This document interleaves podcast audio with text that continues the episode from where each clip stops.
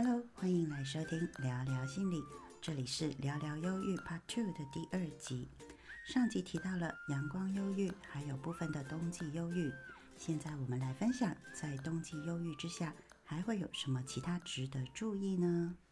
我的确有一些个案，前阵子二三月份的时候，也是我也是请请他介入自己的生理期，然后在找那种疲惫感从哪里来？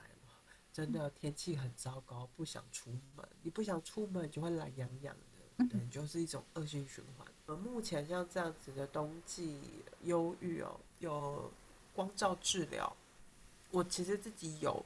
那时候因为疫情都被关在家的时候，我知道那个我们的日照一定会不够，所以我大概每天都会开个四十五分钟，早上晚上这样维持。如果我们真的没办法出门的时候，还是太阳眼睛还可以有那个太阳光这样，有有那个太阳光，你的身体就会有一些比较放松的荷尔蒙就会自动的启动。嗯。还有另外一个，其实它不只是一个是比较大的周期，是呃春天、夏天嘛，或是季节改变的时候，其实还有另外一个呢，是所谓的早上或是黄昏忧郁。像我们在临床上，我们在做忧郁症诊断的时候，也会问说，你会觉得你是早上起来的时候比较低落，还是晚上看到下午看到日落的时候比较低落？这样。我真的有遇过这样的哥，他说他看到那个日出，他就会很忧郁。哦，也有那种日落，像是有一些，我我记得好像我听过一些 PR 的人，他们在发新闻稿的时候，也会刻意去避开日落，因为等于当人收到不好的消息的时候，又是碰到日落，那种不舒服的感觉会被放大。所以其实我们人的身体是会影响心智的。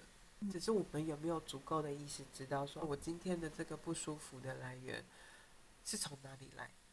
我们其实从第二集就是聊忧郁的时候，到这一集，我们一直才其实鼓励大家会去，特别是女生会用一些生理期的记录 A P P 的那种东西去记录那个周期。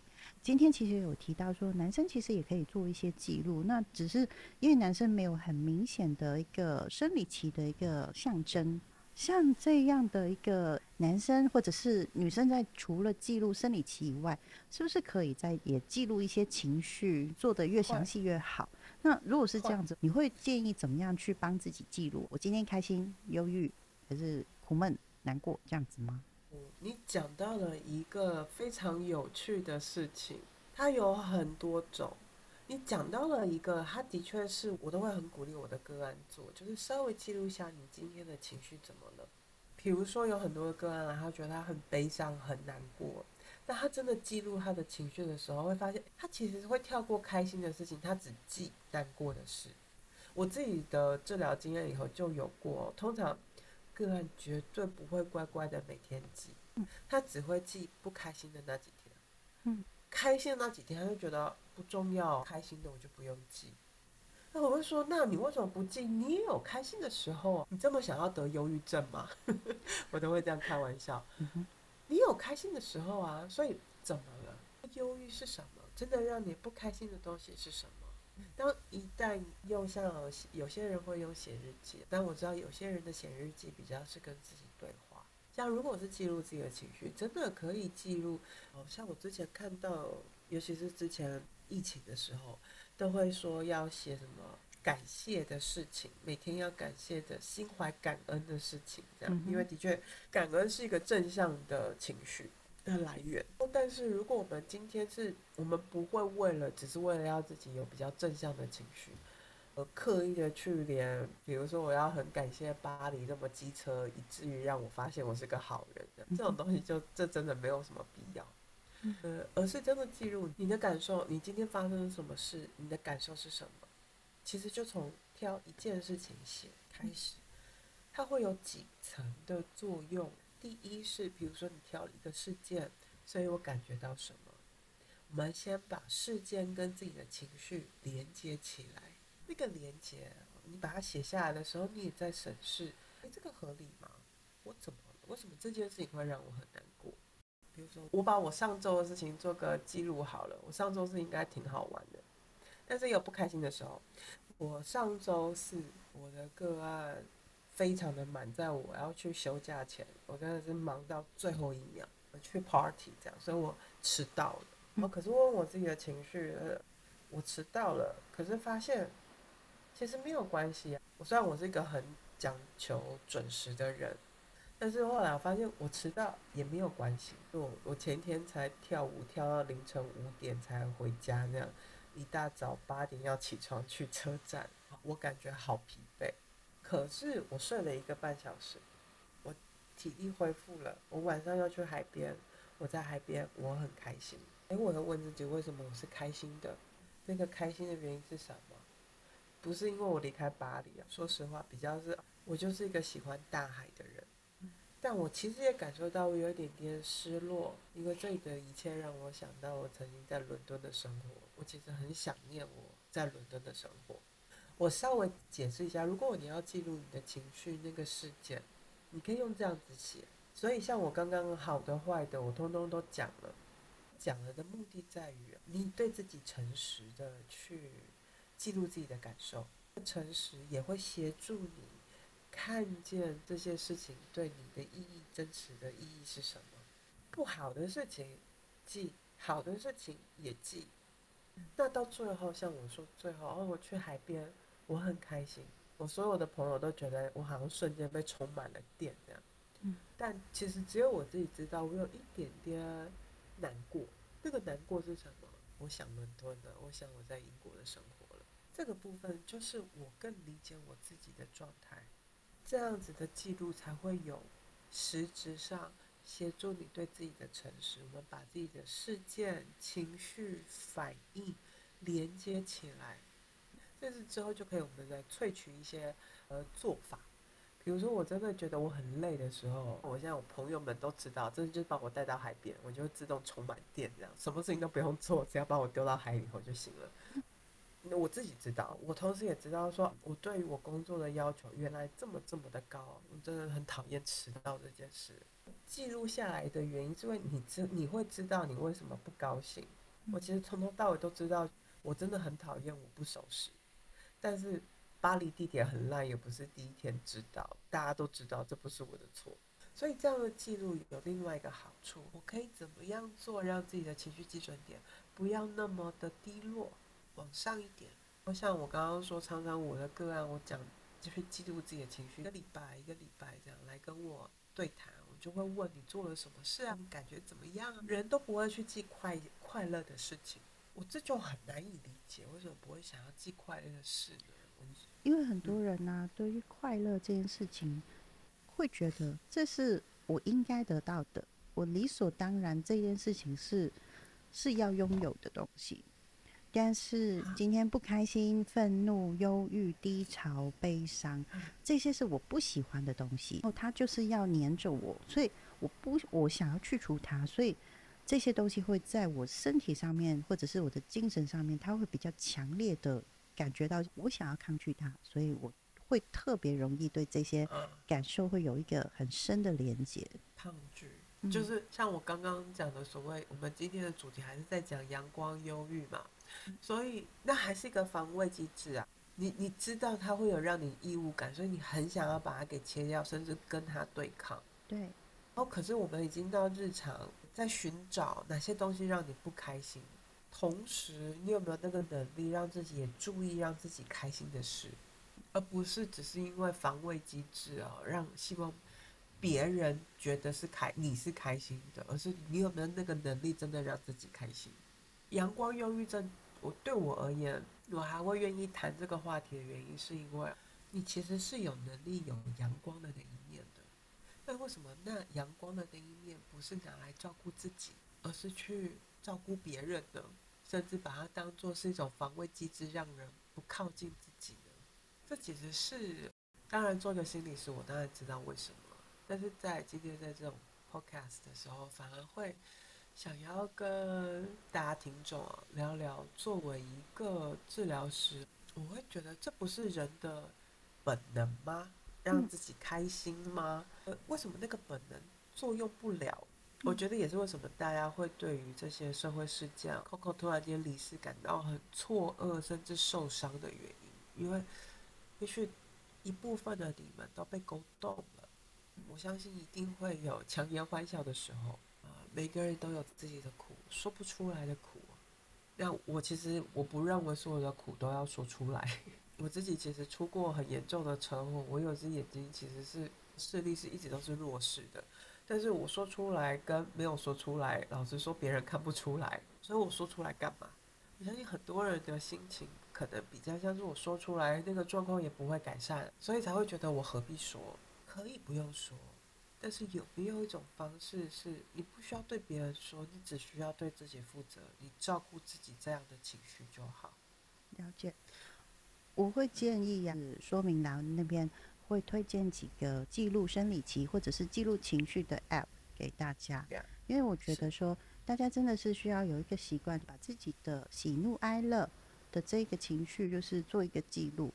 可能一开始的时候大家会觉得很麻烦，或者是没有这样子的习惯。我自己的建议是，你可以一开始的时候先不要给自己太多的压力，就是要去记录这种事情。一步一步来，先从你今天很开心，你可以就是按一个开心的按钮；我很不开心，按一个哭哭的按钮，这样子。先把它这个习惯给建立之后，你在后面再开始，比如说开心的话，你可以补一句话，就是说哦，今天可能有人请我吃饭，或者是今天我不开心是因为我今天要跟客户吃饭那样子。把这一些慢慢的简短的一个记录，就是也不算是一个。呃，很完整的一个日记的概念，但是这样子的记录有一个好处，就是你就会发现说，你究竟是长时间的在跟不开心或者是所谓的忧郁，是不是自己选择性的做连接？就像我刚刚说的那个情绪的基准点，你知不知道你的基准点是因为哪些原因而在那里？而且不要一直觉得是说我好像忧郁了，我好像有忧郁症了。如果说真的有这样子的状况，其实我觉得是说，我们要开始是接受，就说忧郁其实是你情绪上面的其中一个部分。你越想要去去除它，你越等于跟他做一个很深度的连接。而且你越抗拒他，他会你会越在乎他。对。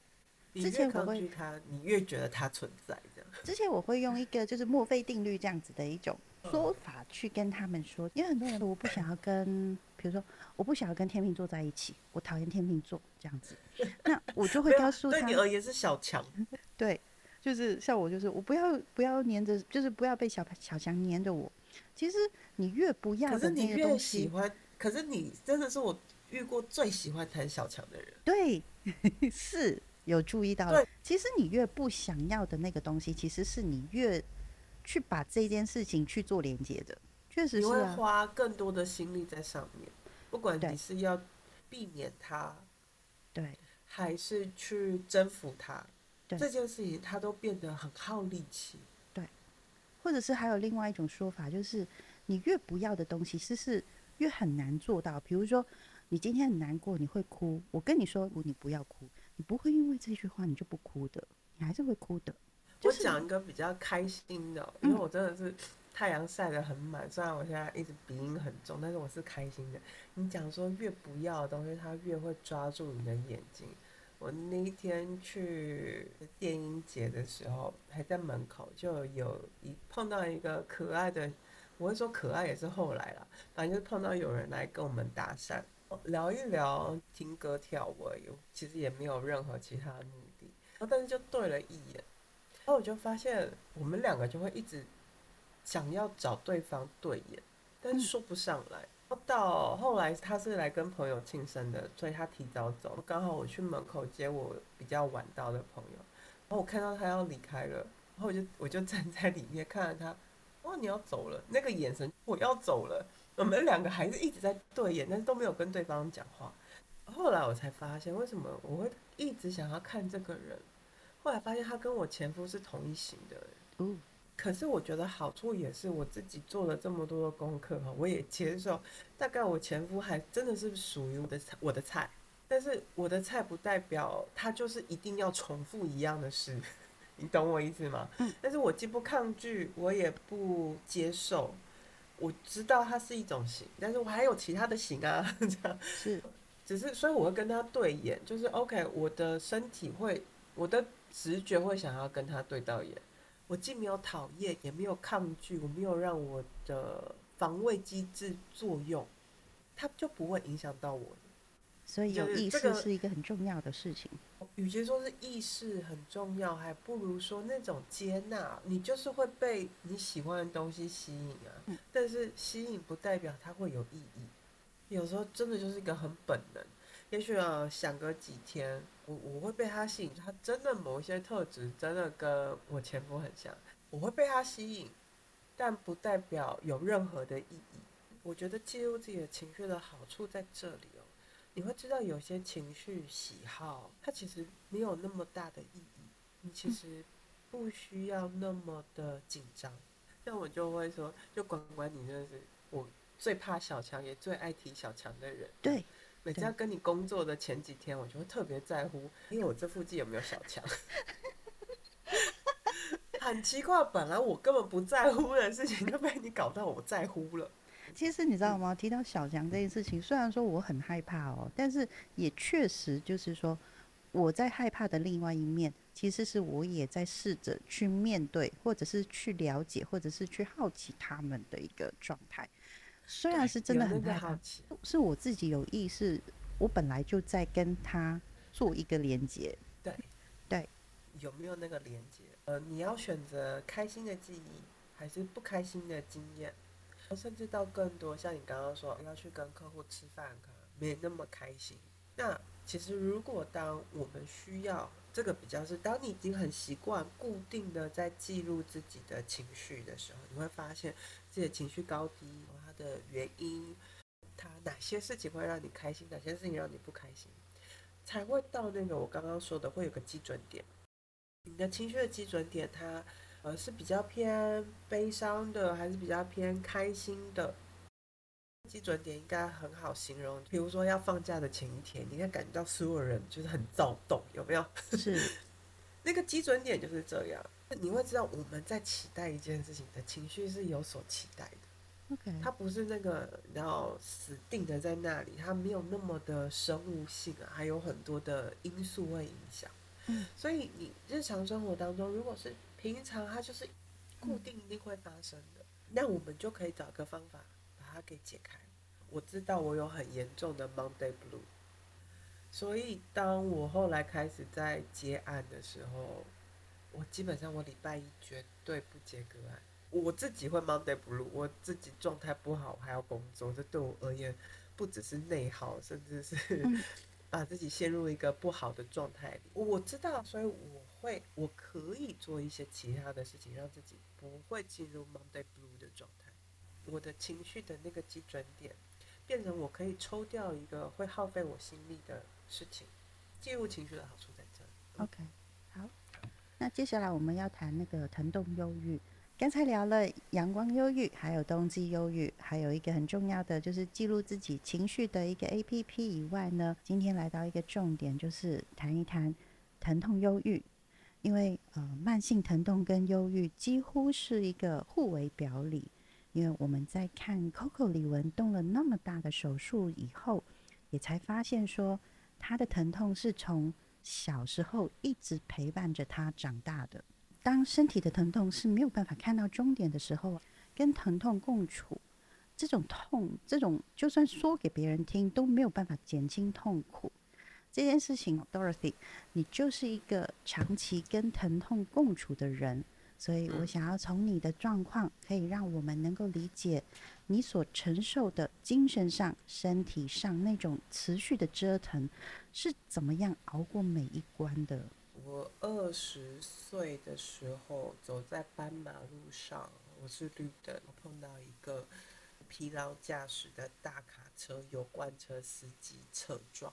我，所以基本上我是整个脊椎整个被旋转，所以我那时候是脑部也出血，我我也昏迷了快一个礼拜，蜘蛛网破裂，我基本上左神经也被拉扯，骨头也全部都是歪掉，因为肌肉跟神经都受伤了，所以我记得那时候刚车祸完，对我而言最大的打击，因为外观上好像看起来没事，就是一半不能，一边身体不能动，但是我身体感受到最大的打击是我的肌肉在萎缩，很明显就是因为就是神经受伤在萎缩，所以我之前很引以为傲的胸游泳练出来的胸肌就没了这样，后来也因为那个神经受伤啊，所以我那时候还是继续穿着铁衣上课。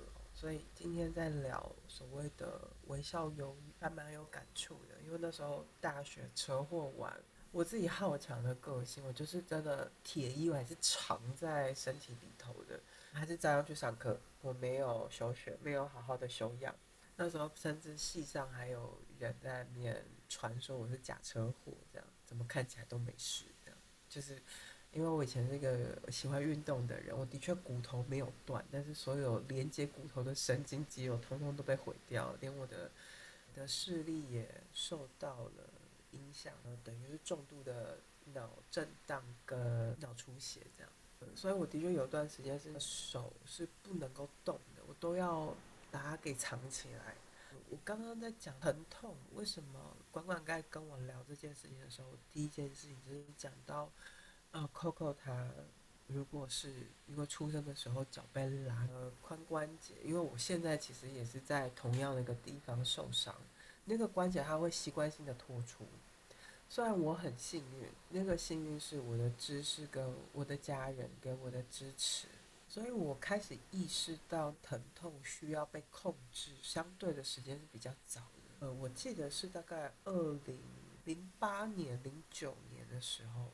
那时候开始比较多所谓的疼痛控制在心理学领域里头被讨论，其中有一个最经典的实验是，其实是阿司匹林。我在看期刊的时候就看到一个阿司匹林，就是针对七十五岁以上的中老年人，如果定期每天给他们服用两百毫克的阿司匹林，会不会预防他们的呃心脏病？做这个实验之后，好像有一点点差异，但是没有到很明显。但是我看到它旁边有个数据让我觉得非常有趣，将近百分之五成以上的受试者，就是七十五七十五岁以上的阿阿公阿妈，他们的忧郁症的药量都减少了。这个东西代表什么？代表说，包含这些疼痛也是会造成心脏病的。这些疼痛会造成压力，你的鼻子唇，你的。压力激素就是会增加的，嗯，那为什么阿司匹林会有效？因为基本上阿司匹林它会让你的血血液循环变好，也就是你的身体机能变得比较好。那一些沉重感啊、疼痛啊，阿司匹林也是会止痛的嘛。当那个疼痛被控制了的时候，发现其实那些阿公阿妈需要吃躁忧郁症的药就降低了。嗯，我才开始在理解。疼痛跟我的关系是什么？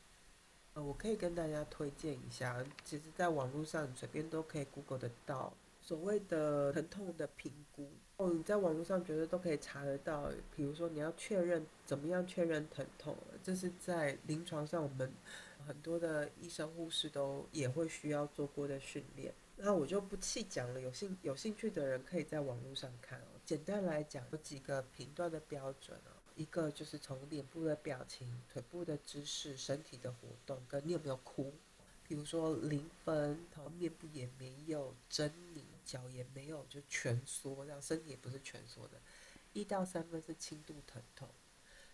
我那个时候拿这个疼痛疼痛量表，以前我是在实习的时候是拿来做别人嘛，有一天我就拿来做自己的时候，我发现因为等于我的骨架。因为神经受伤，肌肉萎缩，所以那个骨架其实是有一点瘫掉的，撑不起来，所以会压到神经。我也因为这样拖了很久才出国，因为那时候有时候一个姿势不对，它会压到我的脖子的神经，我会整个人就就晕掉，整个人就是会黑掉这样。所以我在休养的时候，我的家是地板上都要铺软垫，真的很难跟别人说这种。我会说这很很不堪，这明明是一个，这不是我的错，碰到这样的事情，我真的就是我没有做错任何事，是那个人疲劳驾驶撞到我。可是那个苦是我在受，而且我甚至到一些基本的尊严都没有。呃，我记得我开始那长骨针，骨头开始就是要长的时候，也是痛到不行人事、失去记忆的那段时间。我后来才算了一下，我最后还有记忆的时间到我后来恢复状态，我大概痛了十天这样。我只记得中间有一段时间，我真的觉得我自己太臭了，不知真的受不了了，我就自己坐到走去浴室，坐在马桶上水这样。我也没有弄什么，反正就是冲水，因为觉得自己太臭，我就直接这样再回到床上躺。我根本也不记得我有没有吃饭，有没有人照顾我，这样我根本不记得。我是一直在承担这样的疼痛，我是一直到我刚刚提了那个阿司匹林嘛，我一直到一五年吧，我一在这个过程当中，我是非常的积极的，不停的在做复健。皮拉提斯，然后去针灸、推拿。我那时候去做推拿，推到因为真的很痛，痛到我那时候的男友都真的就是跪在我面前大哭，求我不要去，因为他觉得那个太痛了，他舍不得我那么痛。可是我就是想要好啊，我大好的青春就被毁掉了，我不想要。我是这样过来的，我是一直到一五年，我才整个人。就像我刚刚说的，我在做治疗的时候，觉得有些个案我需要对他让他理解疼痛跟自己身体的关系的时候，我拿来做自己了。我发现自己的疼痛分数高达八到九，我才意识到说我是在很极端疼痛的状态下，它耗损了我很多的心。哦，所以我第一步其实是开始去控制我的疼痛。那个控制第一步是先知道啊。我的身体的健康状况，我也做了所有的身体检查。那时候我在台湾做完，那个医生说就是我的左腿那个髋髋部的关节，它就是受伤了，它就是脱出，它会影响到我的膝盖。他就说你这个没有办法，就就一直磨到我膝盖坏掉再去开刀这样。嗯那时候其实还蛮绝望，反正我就是做了一个有点残忍，但是我就是真的。我要知道我有哪些造成我哪些疼痛，先把这些列出来了之后，我再一点一点的找有没有方式可以减缓它。包含我的确减少了我的工作量，我搬到一个可以让我比较轻松去公园散步运动的。我也试了很多不同控制疼痛的方式。呃，这个我不是这个没有任何医疗专业，但是我自己吃了有用，这样是因为我好像之前看到了一个日本的，也是老年医学有发现吃口服的玻尿酸，它的确会帮助关节发炎的程度降低。我的确从那个开始吃，我的身体那个疼痛的指数就慢慢降低。我大概吃了三个月，我大概每三个月会再评估一下我自己的疼痛指数。我大概降到五六分的时候，从八九分降到五六分的时候，我就开始找我的私人教练，他是一个芭蕾舞者退下来的的健身教练。我也跟他说，我的目标是为了要修复，就是康复这样。所以我也很幸运遇到这个私人教练，所以。像他在带我做复健运动的时候，他就是真的会先看我今天我的骨架有没有是正确的，有没有哪里不对这样。如果需要要练一些很特殊的肌肉，可能像我也会因为这样也在那边练一点芭蕾，因为我要训练肌肉。我有时候可能躺在地上十分钟好像没有什么动，但是我们就只训练屁股下面的那一条很精准的肌肉这样。嗯，哦，真的很痛。那其实每次练完。我都需要泡在盐水浴里头，那是那种很极端、很很优秀的运动员，他们可能打完球，让他的肌肉可以迅速的恢复，同时也痛的一种方式。我自己也需要泡在那个盐水浴里头泡个两三个小时，然后再休息个两三个小时，这样那样的痛跟自己的关系是，我觉得我是幸运的，因为。我真的有收到回报，我是一点一点，比如说我的疼痛，甚至医生跟我说我膝盖就是没救，就是等着它报废，我还是可以很幸运。比如说我我很幸运，至少吃口服的玻尿酸可以帮助我解除他的那个疼痛。我很幸运，他对我有用。后来我还找到这样的私人教练，我我也很幸运，我的知识让我知道这件事，所以我在这里跟大家分享我这这个过程。因为我很幸运，我有这些条件，所以我得说，就是这是一条好像在漆黑的隧道，你好像你知道你要得往前跑才会可有办法离开。可如果前面也是去黑的，你真的也不知道我这样做有没有用。所以我说我是幸运的，因为在这个过程当中，我都会给自己两三个月的时间尝试，我很幸运每次都会得到是好的回报。然后到现在，我可以这样上周跑去这样去夜店跳舞，这样，嗯，我终于可以做到车祸前我一直很想要做的事，这样。但是我知道有更多的像 Coco 这样的事情也是哦，甚至是我自己有很亲密的好朋友，他的家人得癌症哦，治疗的过程也是非常的痛苦，似乎呃不会有一个，甚至是不会康复的。连我自己我都不知道我是不是有康复，包含我现在会讲法文，也是因为我那时候车祸完，我知道我脑伤很严重。我那时候知道我人的大脑基本上到二十五岁到二十七岁就不会再发育了，所以我那时候我也才管这些什么学业或者什么的，反正我要先把我的脑子修好，不然的话一辈子就完了。所以我还很幸运，在我年轻的时候。我还可以，我还也是看到报道说，研究你多学一个第三种语言，你的你的大脑会因为中风而产生的那些病变的几率会降低，这样，所以我就跑去学法文。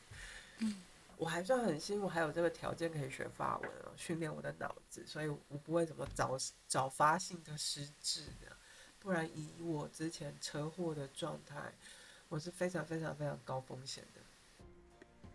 这集大家听到一直以来的 Dorothy 的温柔细腻，对心理治疗的专业背后，除了是一个失婚太太，而且还跟疼痛相处了二十年。